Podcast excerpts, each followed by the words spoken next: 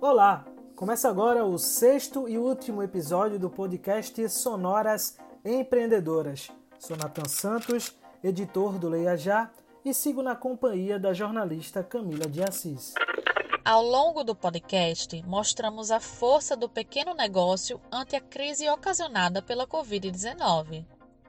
No entanto, também acompanhamos os baques sofridos em muitos empreendimentos. Segundo o Serviço Brasileiro de Apoio às Micro e Pequenas Empresas, o SEBRAE, a pandemia fez o Brasil perder quase 10 milhões de empreendedores. Mas afinal, como brasileiro, dono de pequeno negócio, pode vencer as adversidades da crise econômica? Sonoras Empreendedoras, o podcast do empreendedor brasileiro. Para o economista Gilberto Braga, uma das primeiras ações para recuperar a economia nacional é a aceleração por parte do poder público da vacina contra o novo coronavírus em todo o país. Para que os serviços e o comércio sejam retomados, é preciso que haja liberdade. E essa liberdade ela só é alcançada com a cobertura vacinal. Especialista em empreendedorismo e professor da Fundação Getúlio Vargas, Roberto Canter acredita que networking, qualidade no atendimento e gestão financeira são essenciais contra os problemas de ordem econômica.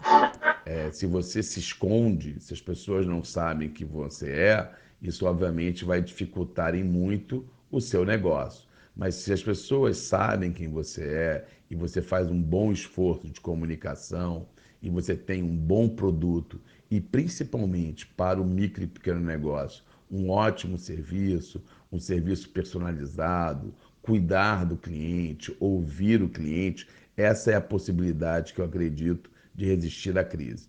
Além de atendimento, criatividade, serviço, existe uma questão do custo. É fundamental que o pequeno negócio tenha um profundo controle de orçamento que ele saiba exatamente qual é a despesa dele, qual é a capacidade de pagamento, quanto que ele tem de reserva. Especialistas reforçam ainda a qualificação empreendedora como aliada dos negócios, marketing digital para empreendedores, gestão financeira, aprenda a empreender e atendimento ao cliente estão entre os cursos online oferecidos gratuitamente pelo Sebrae a entidade registrou uma marca histórica em 2020: 2 milhões de inscritos em seus cursos, que podem ser encontrados no site www.sebrae.com.br. O Instituto Êxito de Empreendedorismo é outro exemplo de entidade que fomenta a educação empreendedora. Donos de negócios e pessoas interessadas em abrir uma empresa tem à disposição cerca de 600 cursos gratuitos de forma online. O presidente do Êxito, Janguier Diniz, reforça o valor da educação empreendedora para quem precisa criar estratégias e inovar diante da crise. Invista na educação, pois conhecimento é a única coisa que ninguém jamais poderá tirar de você e será a mola de propulsão do seu desenvolvimento. E essa é a missão do Instituto Êxito de Empreendedorismo: estimular a educação empreendedora no Brasil, contribuindo para o desenvolvimento do nosso país. Projetar cenários também é importante para os empresários. Como será o universo dos negócios no pós-pandemia? Quais são as características dos empreendedores do futuro? Roberto Canter, especialista em empreendedorismo, revela sua projeção. Bom, o empreendedor do pequeno negócio no pós-pandemia deve pegar as melhores práticas que ele acabou de aprender quando ele entrou no mundo digital, seja ele vender pelo WhatsApp ou pelo Instagram, seja ele passar a vender por um e-commerce, seja ele falar com o seu cliente de maneira mais habitual através de uma mala direta e pensar como que ele pode né, incluir esses modelos de negócio junto com as suas estratégias analógicas, junto com o mundo físico, já que eu acredito no mundo integrado. Pierre Lucena, presidente do Porto Digital, um dos principais parques tecnológicos do Brasil, reforça um cenário. Ter um negócio conectado às tecnologias é e será indispensável no atendimento aos clientes. A gente tem verificado uma, uma opção dos clientes é, por negócios que tenham alguma conexão com o digital, e isso se acelerou durante a pandemia, até por conta da necessidade de evitar aglomerações, mas também porque as pessoas passaram a ver a comodidade de depender menos é, da mobilidade para conseguir fazer o consumo. Para o gerente do Laboratório de Estratégias Digitais de Negócios do Sebrae, Tiago Suruagi, no pós-pandemia, deverá haver um volume grande de clientes em busca de serviços presenciais, quando as pessoas se sentirem seguras.